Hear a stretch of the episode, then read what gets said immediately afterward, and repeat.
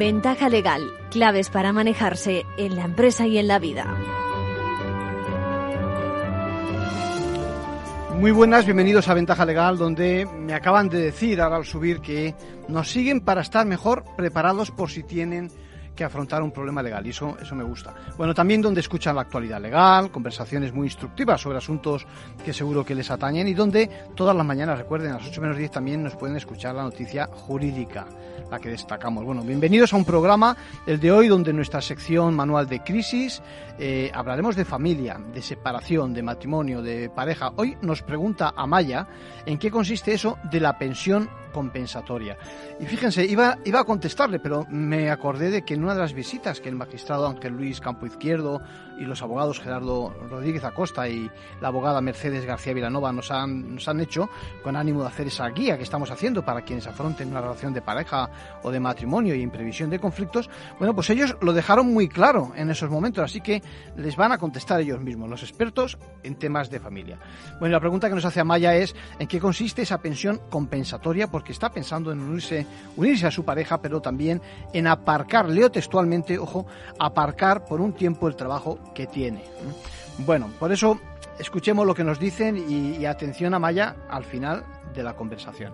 Bueno, en nuestra sección del Consejo hoy tengo que hablaros del maltrato habitual, porque el Tribunal Supremo ha dictado una sentencia sobre el tema. Hasta aquí, bueno, nada nuevo, ¿no? Pero sí porque porque ha hecho un esfuerzo ¿eh? por reconducir las características del delito de maltrato habitual a 27, ¿eh? lo que llama el abecedario del delito del maltrato habitual.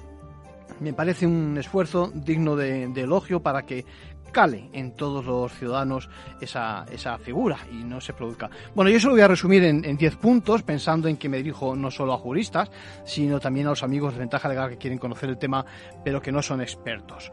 Y vamos, vamos a escuchar la actualidad de la mano de nuestros compañeros de la abogacía y escucharemos también la iniciativa del notariado informando en el trágico tema de La Palma, con los problemas de prueba que tienen tanto las propiedades como las explotaciones, porque además el notariado cuenta con varias herramientas, que si las actas de notoriedad, bueno, nos lo cuenta Alfonso Caballé Cruz, decano de Canarias, esto en la segunda parte, pero vamos a escuchar ahora un avance del problema que nos cuenta. Tenemos un problema gravísimo, como, como todos saben, aparte de lo que es el daño eh, moral, la pérdida de recuerdos, pero también la pérdida de, de propiedades de propiedades y de, y de medios de subsistencia, medios de vida.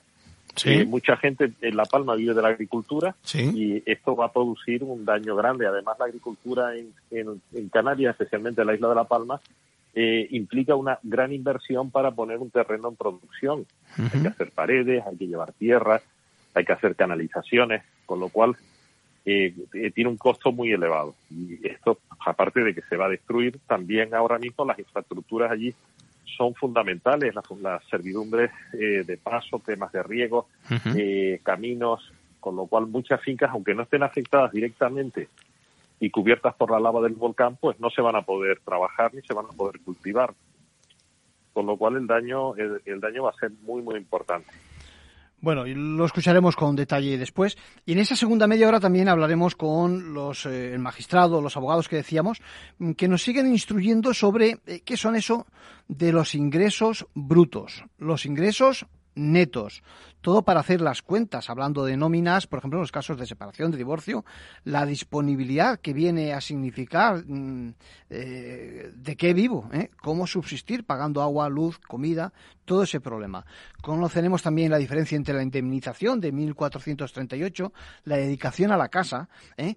y, y, la pensión compensatoria, que es una cosa distinta y muchas veces se confunde. Bueno, hablando del proceso matrimonial, ya saben, no se puede ir buscando un enriquecimiento, los hijos tienen de quedar siempre al mismo nivel, más o menos, con variación mínima para ellos. Bueno, y si nos sobra tiempo, hablaremos del caso Volkswagen, que hoy mismo hemos comentado en el directo de todas las mañanas, y, bueno, y el caso AENA, una forma de utilizar la ley por el Parlamento muy curiosa, por decirlo de alguna forma.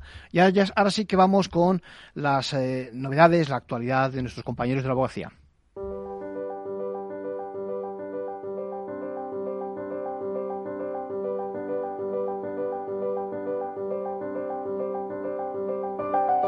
Ahora en Ventaja Legal, la actualidad semanal de la abogacía.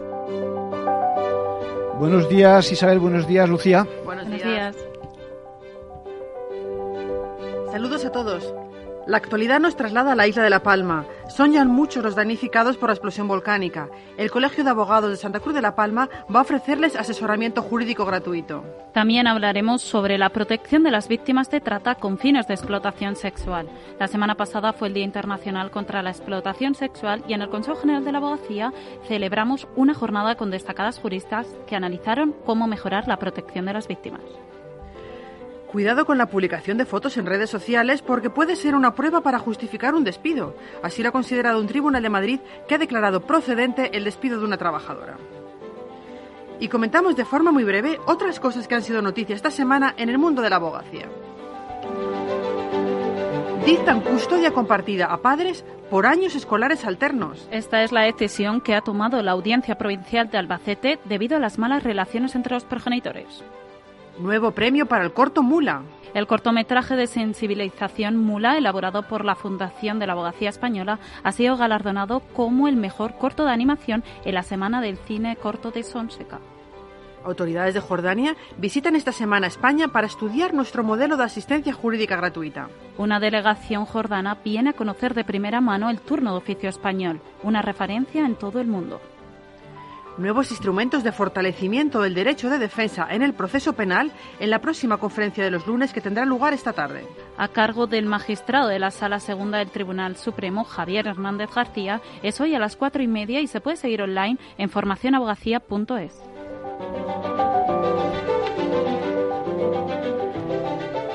La explosión volcánica de La Palma está arrasando casas y propiedades dejando a sus dueños en una situación muy complicada. Para ayudarles, el Colegio de Abogados de Santa Cruz de La Palma va a ofrecerles asesoramiento jurídico gratuito. Son muchas las dudas que tienen ahora los damnificados. Los abogados ofrecerán asistencia en temas como reclamación de coberturas de pólizas, subvenciones, indemnizaciones o posibles ayudas. Una parte importante del trabajo legal será realizar un examen concienzudo de las pólizas contratadas. Los afectados deberán acreditar la titularidad de los inmuebles, algo que puede ser difícil en la situación actual. También es probable que se planteen expropiaciones. Los abogados tienen ahora un largo trabajo por delante, explica el decano del Colegio de Santa Cruz de la Palma, Juan Antonio Rodríguez necesario y en definitiva que se, se, deba proceder a un estudio pormenorizado de cada uno de los supuestos sometidos al criterio de, de los colegiados de la forma más profesional y idónea posible. Ahora mismo, ante la incertidumbre que se ha creado, hay que reconocer que son muchas las cuestiones que quedan abiertas. La asistencia se ofrecerá a través de un turno de oficio específico que se prestará desde dos localizaciones, la sede colegial en la capital y en la demarcación de los Llanes de Ariadne. El colegio se coordinará con las diferentes administraciones para organizar esta asistencia. Este servicio, que comenzará a funcionar dentro de poco, ha tenido una aceptación masiva de todos los colegiados en La Palma, que van a recibir una formación específica sobre las cuestiones que están en juego. También habrá otra jornada de información para los propios ciudadanos afectados, en la que podrán resolver dudas y recibir una primera evaluación de su situación. El decano también nos ha recordado que el Código Deontológico de la Abogacía prohíbe cualquier tipo de publicidad u ofrecimiento de servicios a los damnificados en una catástrofe. Por eso, se hace necesario canalizar la ayuda desde la abogacía institucional. Con con motivo del Día Internacional contra la Explotación Sexual, la ministra de Justicia, Pilar Job, hizo un llamamiento a actuar contra la demanda de prostitución y a poner límites al negocio de la prostitución, que definió como una terrible violación de los derechos humanos. La ministra intervino en la inauguración de la jornada hacia una protección integral de la víctima de trata, organizada por la Fundación Abogacía Española y la Asociación Pro Derechos Humanos de España. Según datos de Naciones Unidas, España es el primer país europeo en consumo de prostitución y uno de los primeros en todo el mundo. Y el consumo de prostitución aumenta cada año en España y lo hace especialmente entre las personas más jóvenes, a veces incluso menores de edad. No podemos perder de vista esta realidad. Debemos actuar también contra la demanda y debemos poner límite al negocio de la prostitución Job, defendió la necesidad de abordar la lucha contra esta lacra con un enfoque de género porque más del 90% de las víctimas de trata son mujeres y niñas. La presidenta del Consejo General de la Abogacía, Victoria Ortega, denunció la dificultad para detectar las víctimas de trata y alertó contra el riesgo de que las desigualdades económicas generadas por la pandemia hagan que más personas caigan en manos de las mafias. También destacó el compromiso de la abogacía en la lucha contra esta lacra. La abogacía va a apoyar, va a trabajar con cualquier tipo de iniciativa legal en el camino de conseguir la persecución de la explotación sexual y una atención efectiva e integral a todas las víctimas. En la jornada se pusieron también de manifiesto las lagunas existentes en nuestro ordenamiento jurídico para combatir la trata. De ahí la necesidad de una ley integral que quiere impulsar el Gobierno. ¿Constituye una prueba para justificar un despido la publicación de fotos o vídeos en redes sociales? La respuesta es sí, así lo ha considerado un tribunal de Madrid que ha declarado procedente el despido de una trabajadora que mientras estaba de baja por incapacidad temporal por aislamiento por COVID-19 colgó imágenes en Facebook acudiendo a distintos actos sociales, entre ellos la presentación del libro de su marido. El Tribunal Superior de Justicia de Madrid entiende que es procedente el despido disciplinario consistente en abuso de confianza y transgresión de la buena fe contractual. Y de conformidad con el Estatuto de los Trabajadores, esta conducta supone el fin del contrato de trabajo sin derecho a indemnización ni a salarios de tramitación. Rosa Rodríguez, abogada de Derecho Laboral, está de acuerdo con la sentencia, ya que la publicación es una prueba pública y se puede utilizar siempre que no entre en conflicto con el derecho a la intimidad de la trabajadora. Pero se ha consentido en esa, en esa publicidad y por lo tanto la empresa, yo creo eh, que puede utilizar perfectamente ese contenido como prueba que sea lícita y de hecho yo creo que los tribunales ya se están pronunciando en ese sentido. Para Ana Gómez, socia de CECA y Magán, cada vez son más frecuentes los despidos que encuentran su causa en publicaciones en redes sociales y estos casos evidencian que debemos ser cada vez más conscientes de lo que publicamos. Y terminamos con el abogado de la semana. ¿Quién es Lucía y por qué? Se trata de Juan Silva de los Reyes. Este abogado sevillano dirige el único despacho de España cuyos socios son todos gitanos, aunque por pura casualidad no se aclara. Sin embargo, tiene más clientes payos. Fue el primer universitario de su familia y su especialidad siempre fue el derecho penal y su bufet lucha contra delitos como la droga, prevaricación, delincuencia, estereotipos que se han atribuido durante décadas a la comunidad gitana el peor de los racismos, yo siempre lo digo, es la ignorancia. Y las administraciones no, nos ignoran. Por tanto, necesitamos que hubiera una legislación, sobre todo de naturaleza cultural, dedicada exclusivamente a, a los gitanos. El letrado denuncia las dificultades para erradicar el odio o discriminación por cuestiones de raza en nuestra sociedad. Señala que el avance es mínimo en cuanto a la imagen que se proyecta en los medios de comunicación de la etnia gitana. De ahí la importancia de iniciar en la educación en, igualdad. Y valora de manera muy positiva el turno de oficio especial para víctimas de delitos de odio que garantiza el derecho a la tutela judicial efectiva. Enhorabuena Juan Silva de los Reyes y con eso terminamos. Hasta la semana que viene. Gracias Isabel, gracias Lucía.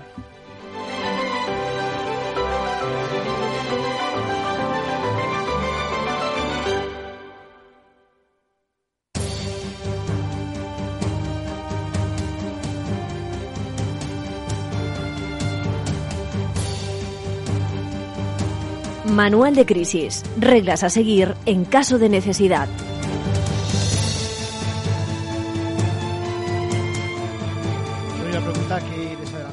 Hacía Maya es de, carácter preventivo, lo cual me parece muy bien.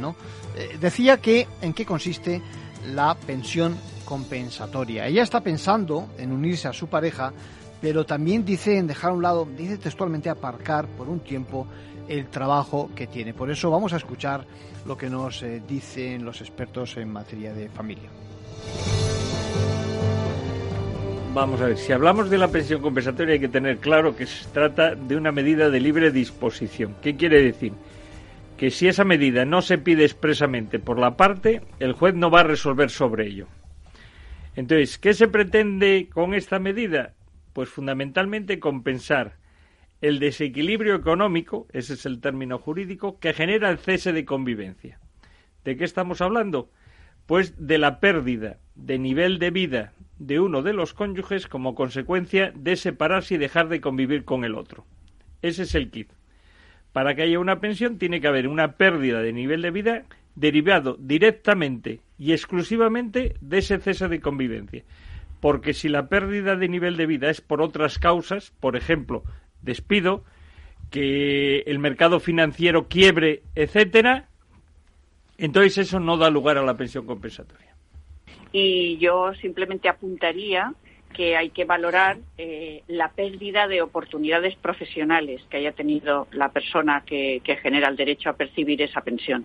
Porque normalmente, pues bueno, pues tras unos años de matrimonio, eh, de lo que ahora podemos hablar también, de, la duración del matrimonio a efectos de esa pensión, eh, se puede haber producido ese desequilibrio y, como muy bien explicaba Ángel, que, a ver, pues que haya sido una cosa sobrevenida eh, poco tiempo antes del divorcio, ¿vale? Y, un poco la idea es que cuantificar ese desequilibrio, eh, pero sobre todo valorando eso, esa pérdida de oportunidad profesional que ha tenido uno de ellos pues, por la dedicación que, ha dado a, la familia, entre otros motivos.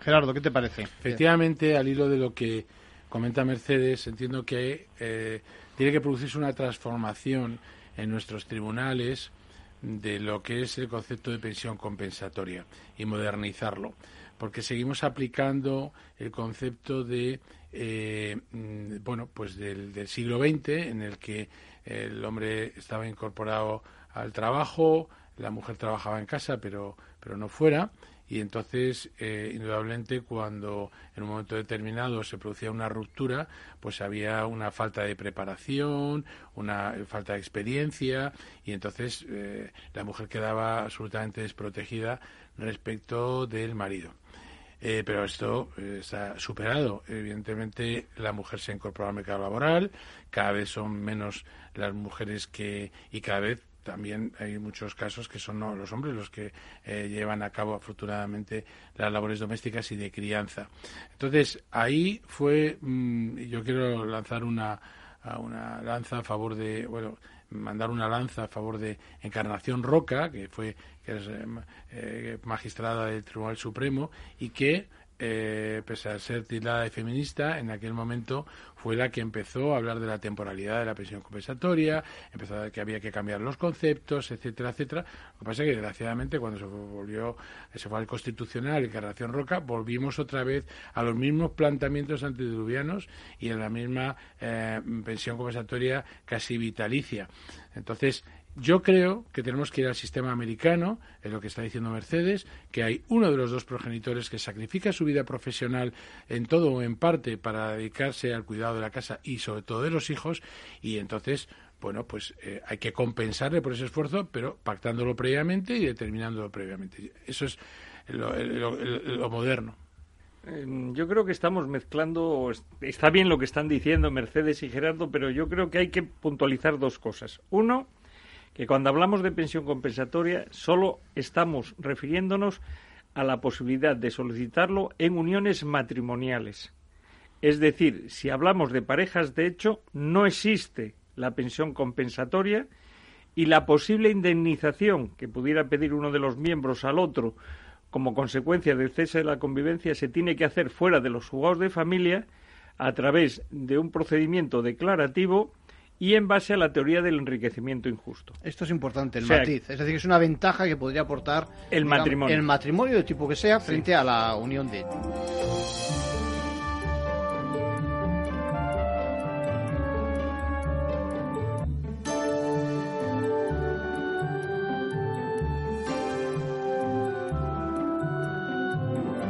Y por último, un consejo a título personal de nuestro abogado Arcadio García Montoro. Bueno, ya han escuchado y para que lo escuche bien, repito a Maya, pensión compensatoria. Eh, compensar precisamente, equilibrar, eh, procurar que ese desequilibrio económico eh, cuando se produce el cese de convivencia se, se, se reduzca. Bueno, y ahora hablamos de, maltrato habitual en el hogar. Hoy hago un alto en las preguntas que resuelvo en esta sección y tengo la iniciativa de difundir esas características que decía de un delito que protagoniza muchos titulares, por desgracia, sobre el que nuestro Tribunal Supremo se ha pronunciado esta semana de una forma muy expresiva. Yo creo que ha dictado, diríamos, el abecedario del maltrato habitual, como él mismo dice, y lo primero es agradecer el tono, el esfuerzo por comunicar con el, con el justiciable, con todos nosotros, eh, resumiendo esta información que da algo más que pistas de, en lo que consiste este hecho criminal. Y dicho esto, vamos a ver cómo se ejerce, es decir, cómo afecta a las víctimas estas, estas acciones que constituyen ese delito que recoge nuestro Código Penal en el artículo 173.2. Ya sabe que soy poco amigo de mencionar artículos y de que se líen ustedes. Bueno, vamos a intentar hacerlo un poco más fácil. Comentar también que eh, el Tribunal Supremo, por supuesto, parte en este caso de una situación real donde el autor creó eh, una, un, escenario de dominio o, de poder a través de realizar una serie de actos de vejación, amenazas, menosprecios, humillaciones y de control de diferente tipo que prolongó en el tiempo y que iban evidentemente destinados a anular esa libertad de la víctima y a impedir pues el libre al final el libre desarrollo de su persona. Eh, por lo tanto, vamos con ello. Yo, a pesar de que son 27 los puntos, eh, va dirigido también a profesionales, eh, si me permiten, lo he resumido todavía más, lo he dejado en 10, a ver si nos da tiempo de hablarlos. Primero, lo que tenemos que decir es que lo que se protege es esa pacífica convivencia entre personas vinculadas por lazos familiares o por las estrechas relaciones de afecto o convivencia. Lo segundo es que prácticamente, y atención a esto, la única prueba con entidad suficiente para sustentar la condena del acusado es precisamente el testimonio de la víctima. ¿eh? Por tanto, atención a la declaración de la víctima, que es prueba de cargo bastante para que analice el juez o el tribunal.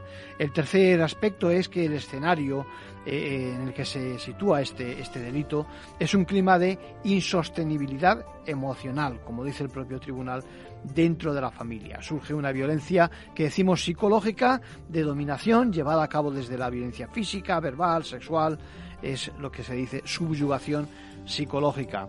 La cuarta característica es precisamente que el maltratador habitual practica lo que se denomina jerarquización de violencia familiar. La quinta, que se castiga la habitualidad. Es un reproche plus desde el punto de vista eh, penal. Y si les parece, seguimos luego más tarde porque nos quedamos sin tiempo eh, con el resto de las características del maltrato habitual en el hogar. Si tienes un negocio, sabes que con correos puedes enviar y recibir paquetes, pero quizás no sepas que también podemos ayudarte a comercializar, almacenar, preparar tus envíos y que ponemos a tu disposición la mayor red de distribución de nuestro país para ofrecerte una solución logística integral. Porque en correos apoyamos tu negocio, sea del tamaño que sea. Correos, llevamos lo que llevas dentro. Capital Radio Madrid 105.7 Disfruta de la mejor cocina gallega en Montes de Galicia. Todo un clásico moderno en el barrio de Salamanca. Disfruta de la variada dieta atlántica, de las mejores carnes y pescados tratados con respeto y transparencia y regados con una de las mejores bodegas de la zona. En grupo, en familia o en pareja, Montes de Galicia te ofrece el espacio perfecto en cada ocasión. Esto te estás perdiendo si no escuchas a Rocío Arbiza en Mercado Abierto. Joseba Ezeiza, socio de McKinsey Company.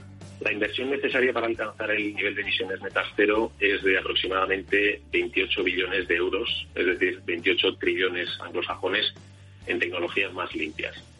Aproximadamente un 80% de ese total provendría de la reorientación de inversiones que de otro modo financiarían tecnologías intensas en emisiones y el restante 20% será inversión adicional.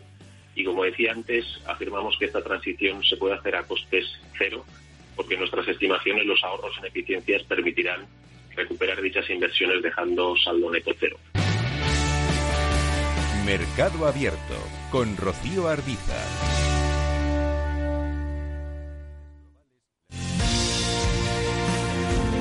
Escucha cada día de lunes a viernes a las tres y media de la tarde en Capital Radio Negocios de Carne y Hueso 360, el programa para empresarios y emprendedores hecho por empresarios y emprendedores, con Mariló Sánchez Fuentes.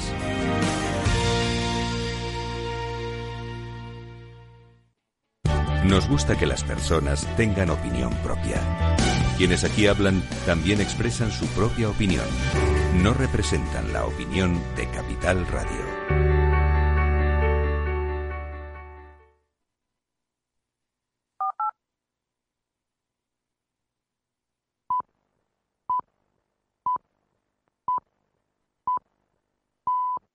Ventaja legal con Arcadio García Montoro.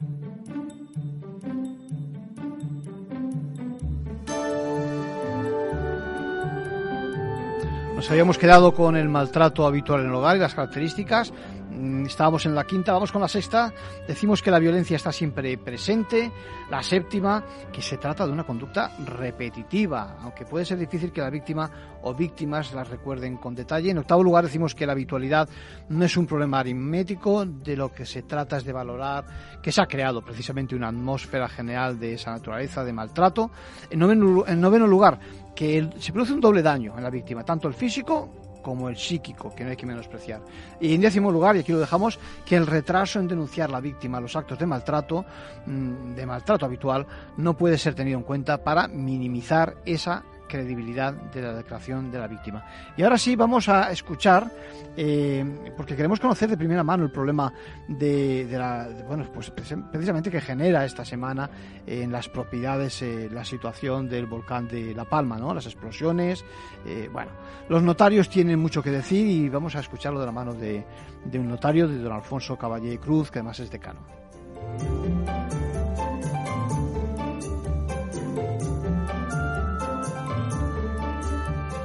Pues como les decía, tenemos con nosotros a Alfonso Caballé Cruz. ¿Cómo estás, Alfonso? ¿Qué tal? Buenas tardes. Muy bien, gracias. Notario, pues eh, eso, en, la zona afectada diríamos. Ahora dicen en la zona cero. Y como le adelantaba, el interés de, los oyentes es precisamente qué pasa con esas propiedades, con todos aquellos que tienen desde explotaciones hasta, pues eso, títulos de propiedad en la, zona afectada. ¿Cuál es el régimen que se aplica? ¿Qué es lo que nos puede eh, alumbrar eh, desde el punto de vista del notariado? Bien, ahí tenemos un problema gravísimo, como, como todos saben, aparte de lo que es el daño eh, moral, la pérdida de recuerdos, pero también la pérdida de, propiedades, de propiedades y de, y de, medios de subsistencia, medios de vida. Eh, mucha gente en La Palma vive de la agricultura y esto va a producir un daño grande. Además, la agricultura en, en Canarias, especialmente en la isla de La Palma, eh, implica una gran inversión para poner un terreno en producción. Hay que hacer paredes, hay que llevar tierra, hay que hacer canalizaciones, con lo cual eh, eh, tiene un costo muy elevado. Y esto, aparte de que se va a destruir, también ahora mismo las infraestructuras allí son fundamentales, las, las servidumbres de paso, temas de riego, caminos, con lo cual muchas fincas, aunque no estén afectadas directamente y cubiertas por la lava del volcán, pues no se van a poder trabajar ni se van a poder cultivar. Con lo cual el daño, el, daño va a ser muy, muy importante. Y, respecto a... Sí, decía. Y, y, luego además hay algunos que de repente han visto desaparecer su propiedad. Tendrían un título seguramente, ¿no? Y, qué hacemos ahora con ese título? suponiendo que podamos recuperarlo, que me imagino que si hay escrituras y demás, pues que en efecto se puede, pero, pero es complicada la cosa. Sí, bueno, lo primero es casi prácticamente como si coges una goma de borrar, eh, un mapa parcelario y empiezas a borrar propiedad. aquí ahora mismo hay sitios donde hay un espesor eh, de lava, pues que puede ser de 10 metros, de 6 metros, que es basalto, que es una roca durísima, que eso no se puede eh, trabajar ni se puede hacer nada sobre la misma. Entonces la propiedad puede considerarse prácticamente que es casi como si, como si hubiera desaparecido. Eso es. Luego respecto de las que estén colindantes con el mar, en, otros, en otras erupciones, en concreto en la del año 49, pues algunos aplicaron el principio de accesión y esos terrenos que se ganaron al mar pues fueron pues, eh, cogidos por los mismos colindantes, ¿no? Pero lo cierto es que ahora mismo eh, la situación es muy compleja y yo creo que más que una solución jurídica, la solución va a tener que ser política y van a tener que eh, tanto el gobierno de Canarias como los parlamentos, el, el autonómico y el nacional, pues adoptar eh, medidas para dar una solución y ver qué es lo que se hace, si ayudas, indemnizaciones, fincas de reemplazo. El tema no es sencillo. Además, en Canarias tenemos otro problema también, que es que el territorio eh, no es mucho, porque gran parte del mismo son zonas y parajes protegidos, claro. la cual no se, no se va a poder empezar a, a trabajar ni a cultivar, ¿no? Entonces, bueno, el problema es gordo. Y uno que es un problema que se le va a plantear mucho ahora a los ciudadanos, respecto a los que tienen escrituras, menos porque ya tienen justificada eh, eh, su propiedad, pero también hay casos de, y no son pocos, de personas pues que han adquirido por títulos de herencia, por títulos privados, que no los han formalizado en escritura pública. Si además esos títulos han desaparecido con la casa, pues se quedan sin un medio de prueba, aparte de que, bueno, que era un medio probatorio un poco débil. Entonces, bueno, ahí es donde creo que tal vez podamos, aparte de, informar en, otros muchos aspectos, en ese en concreto, es el establecer eh, medios de prueba, como pueden ser, por ejemplo, un acta de notoriedad, pues para justificar que una persona tenía ahí una finca, que tenía tantos metros, que había un estanque, que se estaba dedicando a tal cultivo, que tenía eh, pues un cuarto de apero o que no lo tenía, que incluso a lo mejor tenía su casa, a efectos de que si llega alguna ayuda o alguna indemnización pueda él presentarse y justificar que, tenía ese, ese bien. A estos son los efectos. Entonces, bueno, eh, estas actas pues permiten a través de la prueba de testigos, a través de otra prueba documental, de informes de los mismos ayuntamientos. Para esto la idea es eh, contar con la, con la colaboración eh, también de los, de los tres ayuntamientos afectados. Sí. Pues la idea es nombrar algunos eh, notarios, habilitarlos, en especial para que durante una temporada estén realizando este trabajo, además un trabajo de forma gratuita y, y, bueno, intentando de alguna manera pues paliar, aportar nuestro granito de arena para salvar a, eh, a estas personas en una situación tan, tan compleja, tan difícil y colaborar también con las administraciones a que las ayudas lleguen de la mejor manera posible. La verdad es que la situación es, es, muy complicada y, todavía no ha acabado. Y es de agradecer también la disposición por parte del Colegio Notarial para precisamente ayudar desinteresadamente, ¿eh? que nos, nos, ha dicho gratuitamente, conformar esos eh, medios de prueba ¿no? que luego tendrán que luchar ¿eh? y en donde habrá pues, esos litigios también entre unos y otros, entre el INDES, etcétera. Habrá, habrá, complejidad. Yo creo que ahora casi ya más que el problema del INDES, porque las INDES ahí ya pasan al al baúl de los recuerdos, va a ser lo que ya pasó en un caso anterior, en el caso de Ica en Perú, tuvo un corrimiento de tierra enorme, y que bueno, ahí incluso nos pidieron colaboración y, el Colegio de Madrid les estuvo pues echando una mano en el tema de asesoramiento. Eh, pues eh, claro, cuando llegaban a la administración no, yo es que tenía ahí un terreno, pero bueno, ¿y usted cómo lo justifica? No, yo es que yo es que no tengo nada para justificarlo, porque he perdido todo. Claro. No, mire, pero es que tiene que justificarlo de alguna manera, ¿no? Entonces, de esta forma, creo que podemos ayudar primero a la administración a facilitar los trámites y luego al ciudadano eh, pues a recibir las ayudas que tenga que recibir. Este tal vez sea uno de los más prácticos. Luego hay otros aspectos eh, también relacionados que, bueno, que habrá que ir de uno en uno porque los casos son eh, los casos son muchísimos. Eh, precontratos, imaginemos por ejemplo alguien que tenía un contrato de arras para adquirir algo. Claro. O, cualquier. Que haya pillado mitad, claro. Sí. Claro, claro, y que haya pagado ya una gran parte. Por ejemplo. Sí. Se van a plantear muchas dificultades y, creo que ahí pues, podemos prestar un buen servicio a la sociedad. Sí, eh, alquileres estoy pensando yo, no explotaciones, derechos de explotación. Y, otros alquileres muy importantes que son eh, los arrendamientos rústicos, que los hay. Eso es. Y también las aparcerías. Porque, claro, si imaginemos, el, una cosa es el propietario, pero es que también el aparcero puede haber hecho ahí inversiones importantes. Entonces, este, este señor tendrá que justificar también, bueno, qué, qué es lo que ha perdido porque hay que ver, estamos hablando no solo de terreno, sino estamos hablando de explotaciones agrarias que va más allá de lo que es el, simple terreno. Entonces, bueno, son, son temas complejos y, creemos que, de alguna manera pues tenemos el deber de, colaborar en la medida que podamos. Bueno, pues eh, la verdad es que dentro de, los problemas máximos que, hay, una, un, pequeño rayo de luz el que los notarios puedan ayudar. Don Alfonso Caballe Cruz, eh, muchas gracias por entrar a, explicarnos en Capital Radio y en Ventaja Legal eh, la participación o, el aporte de los notarios y, vamos a ver si esto acaba pronto dentro de lo que cabe. Dios quiera porque de momento el volcán sigue intensamente. Sí, sí. Y bueno, esperemos que, acabe lo antes posible, pero eso ya no, no lo sabemos. Don Alfonso, eh, que vayan las cosas fenomenal y que, y que la cosa acabe pronto, como decíamos. Muchas gracias. Muy bien, gracias a ustedes por su interés.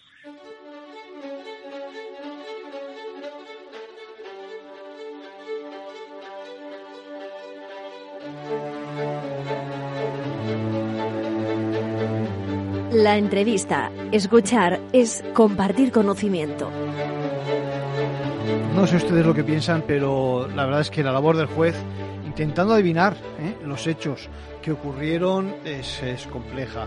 Para eso están las pruebas y de eso vamos a hablar hoy en nuestras eh, sesiones, en esta entrega que estamos haciendo de cuestiones de derecho de familia.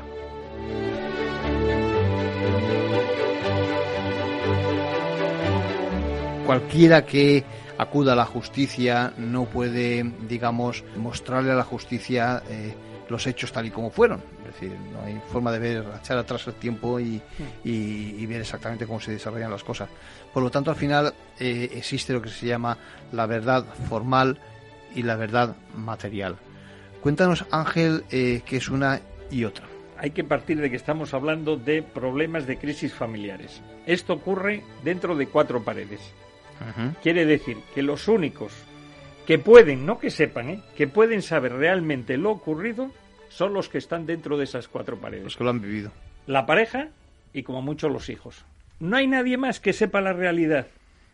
Ahora bien, esas dos personas que viven el conflicto, pese a conocer en abstracto la verdadera realidad de lo que ha ocurrido, la van a interpretar según sus intereses. Entonces, esa misma verdad cada cónyuge o cada miembro de la pareja lo va a interpretar de una manera y van a ver quién es el culpable, cuáles son las causas, etcétera. Y a partir de ahí empieza un encadenamiento de transmisión de esa información a los familiares, al abogado, al perito, a la vista, al juez, y entonces lo que nos llega a nosotros es, la última versión. es un mix de esa verdad que ocurría dentro de esas cuatro paredes. Entonces, eso que ocurría dentro de la casa es la verdad material, la que existe, lo que ocurrió realmente. Y otra cosa es lo que se nos refleja a nosotros con las pruebas y en la vista. Y a eso es a lo que se adecua la justicia. Nosotros tenemos que resolver en base a esa verdad que se ha... A lo que se presenta. Transmitido a través de los papeles, de las pruebas, de los peritos, etcétera. Por eso, si alguien eh, no logra probar algo que pudo ser real, mm. a pesar de que, de que, de que fuera de la otra forma, digamos, eh, deforma realmente la, la, realidad y puede ir en detrimento suyo, ¿no? Por ejemplo, es decir, es importante, digamos, la labor de todos los profesionales mm. eh, intentando demostrar lo que, lo que ocurrió, ¿no? Efectivamente, hay unas normas que se llaman de carga de la prueba, están en el 217 de la Ley de Enjuiciamiento Civil, es decir, ¿Quién tiene que probar en un pleito lo que se alega? Entonces, los hechos positivos, el que lo alega.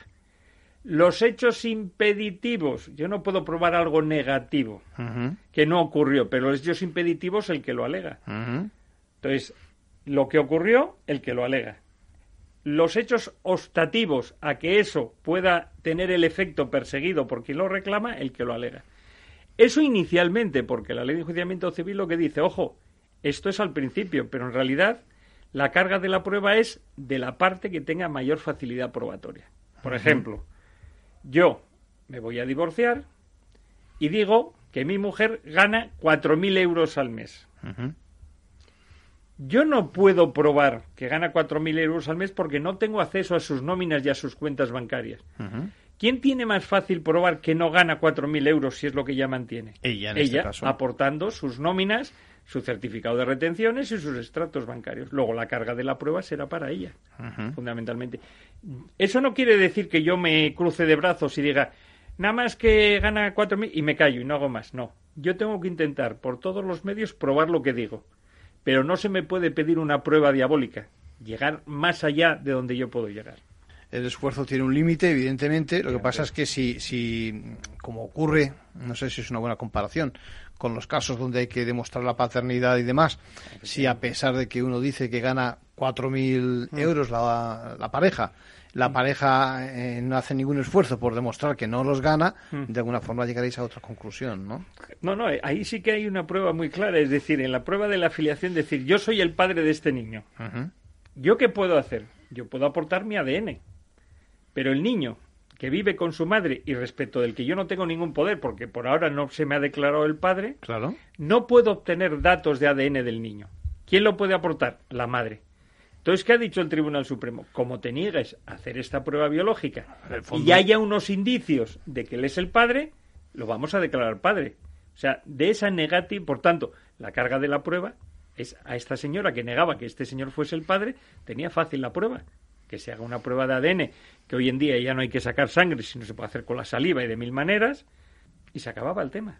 Desde el punto de vista de, del trabajo de, del juez, del magistrado, uno se representa, se imagina al magistrado en un despacho, no sé si todo lleno de papeles o todo lleno de archivos, ¿eh? pero en cualquier caso con mucha información. ¿Se refleja o se corresponde, digamos, el volumen de la información con lo que vosotros necesitáis? Eh, muchos decimos a veces eh, igual no se llegan a leer todo lo que ponemos porque porque bueno porque es farragoso porque está mal escrito porque se vea yo que sé o la pluma que, que, es de para, hacer bulto no eh, cuál es la percepción que tiene el magistrado por ejemplo en ese sentido la percepción la percepción que yo tengo eh ¿Sí? bueno vamos a generalizar que luego vienen los problemas y primero cada juez es un mundo y tiene una manera de actuar yo soy de los partidarios de que el juez tiene que estar abierto a las partes, a los abogados y que tiene que haber una relación continua. Cuanto más hablen el juez con los abogados, eh, se va a conocer mejor el caso y se va a solucionar mejor. Hay otros que entienden que el juez no tiene que tener esos contactos. Tiene que estar en una situación un poco aislada, que le llegue la información a través del expediente y resolver. Hay dos posturas igual de respetables. Yo defiendo la primera, hay muchos que defienden la segunda. Pero claro, el problema de la información es que se peca de las, por los dos extremos. Hay un exceso de información en la mayoría de los casos, pero a la vez hay un defecto. ¿Qué quiere decir? Se pretende aportar a las actuaciones muchos documentos, muchos datos, mucha información, que muchas veces son irrelevantes porque hacen referencia a cuestiones que de verdad no se debaten ni están enfrentadas entre las partes. Se pretende decir cuánto ganas. Pues no me presentes mil extractos bancarios, doscientas hojas de movimiento. Con un certificado de retención de la empresa. Es suficiente. Me va a decir lo que gana líquido.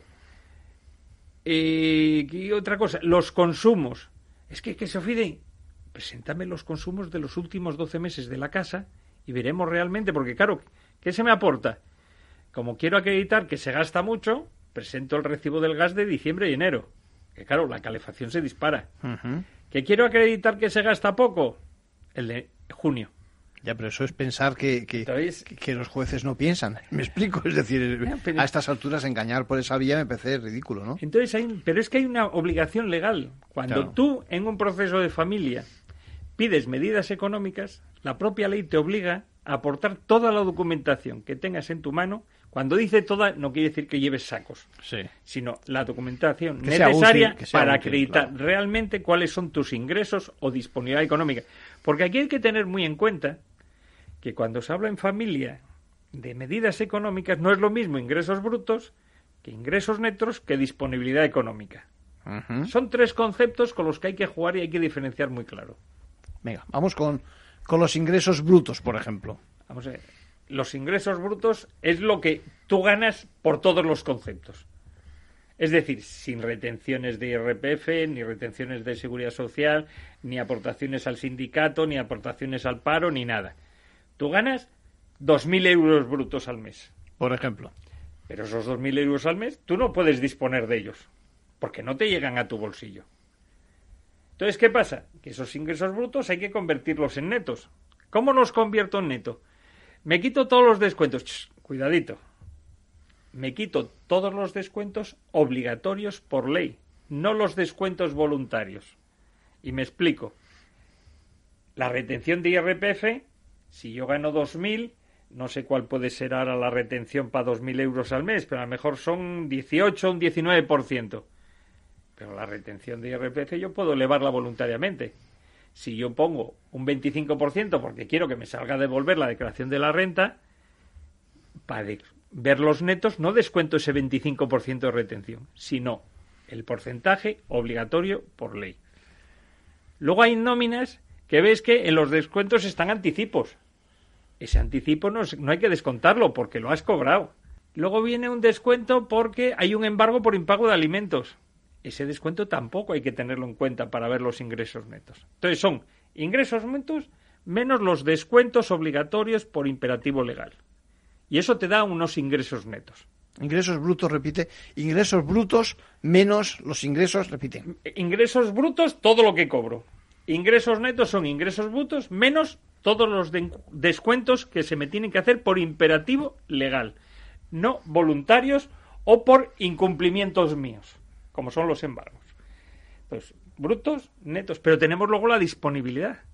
Claro, esos ingresos netos ¿Son disponibles para yo pagar los alimentos? No, porque yo con esos ingresos netos tengo que subsistir. Yo no puedo ganar de esos 2.000 euros 1.500 y pagar de alimentos a mis hijos 1.500, porque yo de qué vivo. Entonces, hay unos mínimos indispensables para subsistir, para pagar un mínimo de vivienda, de luz, un mínimo de comida, que eso tengo que subsistir, porque si yo no tengo esos medios, me muero. Y si me muero, mis hijos no cobran. Se acaba, está claro. Entonces, hay esos tres conceptos. Tiene que haber algún tipo de matiz también en función de, yo qué sé, de, pues, eh, del salario, decíamos, de los ingresos y de la calidad de vida o no sé, o de nivel social que tenga eh, cada uno, ¿no? Eso ya nos estamos metiendo en cómo fijar las pensiones que se fijan en los procesos matrimoniales. Hay muchos criterios. Por ejemplo, hay unas tablas objetivas que ha hecho el Consejo unos las apoyan, otros no las apoyan, otros las, unos las usan, otros no las usan.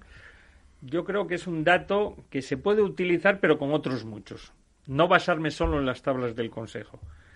Están hechos por el INE de manera estadística, con unos ajustes por comunidad autónoma y por núcleos de población, pero son unos datos muy genéricos. Son orientativos. son orientativos y no tienen en cuenta los gastos de vivienda y los gastos de educación, si no me equivoco. Yo las uso poco, reconozco. Entonces, yo en su día hice un poco el cálculo, aplicándolo a mi caso. En mi caso, mi mujer no trabaja, sería mi sueldo y yo no viviría. Yo, si aplico las tablas en sentido estricto, mis hijos iban a un colegio concertado, yo pagaba un préstamo, entonces si aplicaba las pensiones que salían de esa tabla, descontaba lo que pagaba de colegios y descontaba, yo no vivía. No había margen como para que pudiera. No tenía margen. Entonces, hay que hacer muchos ajustes. Entonces, por eso hay que decir que cuando vas a un proceso matrimonial no puedes ir buscando un enriquecimiento. No puedes buscar que los hijos que vivían a un nivel 5 pasen automáticamente a vivir a un nivel 10. Pero tampoco hay que permitir que de ese nivel 5 bajen a un nivel 1. Hay que intentar que los hijos sigan en ese mismo nivel, si es posible. Y si no, que se muevan entre un 3,5 y un 5,5. Pero la variación mínima en los hijos. Y para eso necesitamos mucha información, pero información objetiva. A mí, que lo podemos hablar, y esto entra en juego, lo que es el proceso y la mediación, por ejemplo, a la hora de fijar estos extremos. Si tú vas a una mediación familiar, a mí me dicen los mediadores, tenemos una tabla Excel donde ponemos muchos conceptos que son los gastos habituales de una familia, les damos esos papeles a cada uno de los miembros de la pareja, a ir para casa y trabajar. Y a los dos, tres días que se hace la siguiente reunión, los aportan y hay mucha, muy poca diferencia, siempre y cuando se haya ido a la mediación voluntaria, no forzada. ¿eh? Estamos hablando de una mediación bien hecha y asumida realmente por las partes. Entonces esos datos suelen ser muy parecidos.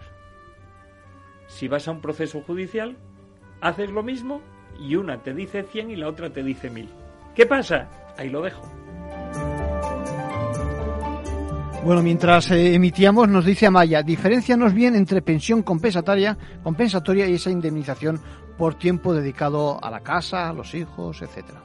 Otra de las cuestiones que debemos tener en cuenta es que se resuelve primero porque tienen incidencia mutuamente una medida en la otra si esta indemnización de 1.438 o la pensión compensatoria de 97. Aquí los tribunales no tienen un criterio uniforme. Yo lo que planteo es que si esta indemnización está compensando un pasado, habrá que resolver antes el pasado, las consecuencias del pasado. Y en función de esa indemnización, ese patrimonio que tiene esa persona, ello va a tener incidencia en la posible pensión compensatoria que se le pueda dar al futuro. Por lo tanto, primero habría que indemnizar la, el 1438, la dedicación a la casa, y luego fijar la pensión compensatoria. Y luego estamos en las valoraciones de esta compensación, que es donde yo digo que es muy injusta. La regla general, y puedo hablar del 90% de los casos, y a lo mejor me quedo corto, es aplicar el salario mínimo interprofesional o el salario del servicio doméstico. Multiplicar por X meses que ha estado en vigor la separación de bienes y sale X cantidad. Y salen esas cantidades que dice Gerardo, 70, 80, 100 mil, 200, 300 mil. Que de una sola vez, y una vez que se De una sola vez, pero claro. Sí, es. Resulta que el cónyuge que tiene que pagar esa indemnización, a lo mejor, como dice Gerardo, tenía un sueldo de 2.000 euros, que ha dedicado íntegramente a la familia. Por lo tanto, cuando se produce el divorcio no tiene ahorros. Y de la noche a la mañana va a tener que pagar a la otra parte 80.000 euros. Es decir, la otra parte va a sacar en principio un beneficio de unos ahorros repentinos de 80.000 euros. Pero es que alguien ha tenido en cuenta que si esa persona hubiese trabajado fuera de casa, hubiese tenido que dedicar todo o gran parte de su salario a contribuir a las cargas familiares y que durante el tiempo que estuvo casada, dedicándose al cuidado de la casa, ha obtenido una serie de beneficios derivados del salario del otro cónyuge, vacaciones, ropa, comida, ocio, etcétera, coche. Entonces todo eso hay que valorarlo. Y esa cantidad que nos daba de resultar X meses por un salario objetivo, ese resultado abstracto, luego hay que moderarlo con todas estas premisas. Y entonces ahí sí que nos da una indemnización equitativa. Más justa, parece, más, más acorde y a lo mejor incluso posible, cosa que de la Mm. otra forma. La otra forma es complicado. poner una losa encima de uno de los cónyuges que no vale dar cabeza en la vida. Porque a ver cómo paga un señor con 2.000 euros, 70.000 euros a una parte, más luego el gasto diario del día a día. Es imposible prácticamente. Más luego pensión de alimentos, hipoteca, etcétera. Es imposible. Gerardo, ¿algo más que añadir? No, efectivamente, ese es el caso que estoy contando, que, que es que tenía un problema serio porque estaba, iba a pedir un préstamo para hacer frente y no se lo daban. Porque, claro, entre otras cosas, eh, eh, en este caso eh, eh, habían resuelto una custodia compartida, pero él, eh, con una atribución de uso del- de la, para la otra parte de la vivienda durante dos años, y entonces el hombre decía, yo no puedo pagar un alquiler, seguir pagando el 50% de la hipoteca y pagar el préstamo personal para pagar eso. ¿Qué Es hago? imposible. ¿Qué hago? O sea, realmente estaba mm, muy agobiado ante, ante esa situación que está recurrida. Pero quiero decir que, que, claro, genera una situación. Bueno, nos despedimos con nuestros mejores deseos de recuperación a los afectados del volcán de La Palma y ya saben, les esperamos en las redes.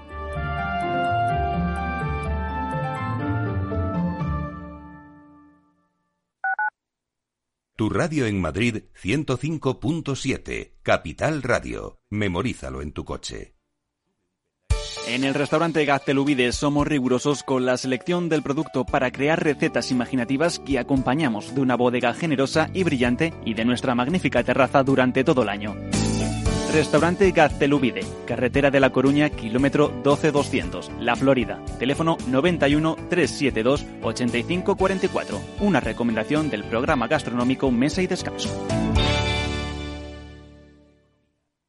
Gráficas Naciones. Más de 50 años de experiencia en el sector de las artes gráficas. Apostamos por la última tecnología tanto en impresión offset como en digital y gran formato. Realizamos todo tipo de impresión. Tarjetas de visita, folletos, libros, vinilos, decoración y montaje de stands. Más información en el 91 629 2145 o en gráficasnaciones.es. Esto te estás perdiendo si no escuchas a Luis Vicente Muñoz en Capital, La Bolsa y la Vida. Xavier Ferraz, profesor de ESADE. Europa no lo ha hecho y el problema ahora lo tenemos aquí, ¿eh? porque Europa en este momento no es autónoma en semiconductores. Eso quiere decir que si no nos venden, nos vamos directamente al paleolítico, ¿eh? sin ser alarmistas. No te confundas. Capital, La Bolsa y la Vida con Luis Vicente Muñoz. El original.